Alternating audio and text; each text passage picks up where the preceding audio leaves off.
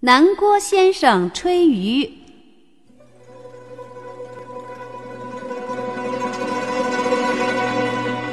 古时候有个齐国，齐国的国王是齐宣王。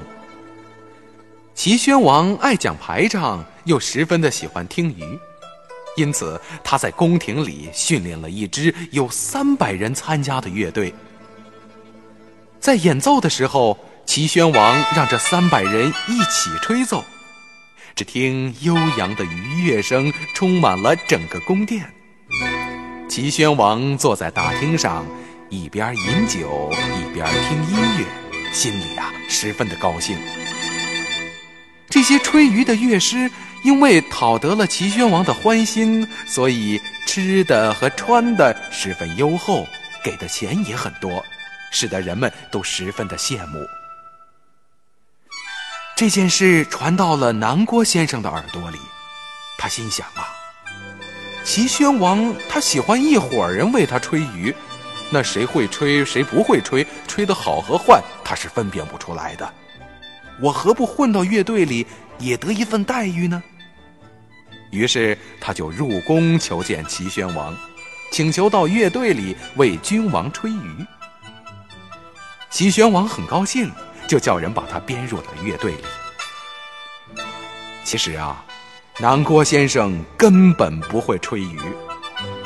每逢齐宣王乐队演奏的时候，南郭先生就混杂在乐队里，双手捧竽，腮帮子一鼓一鼓的，装出一副十分卖力的样子。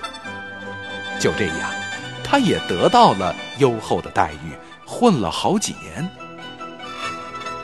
后来呀，齐宣王死了。他的儿子闵王继承了王位，做了齐国的国王。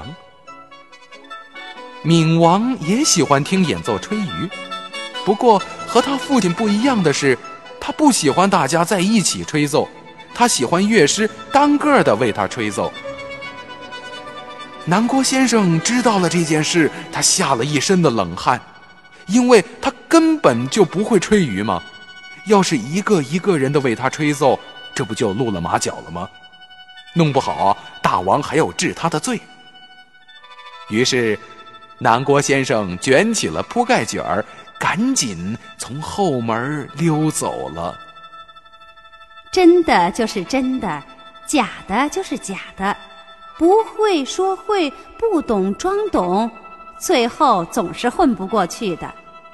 因此啊，我们说话办事都要诚实。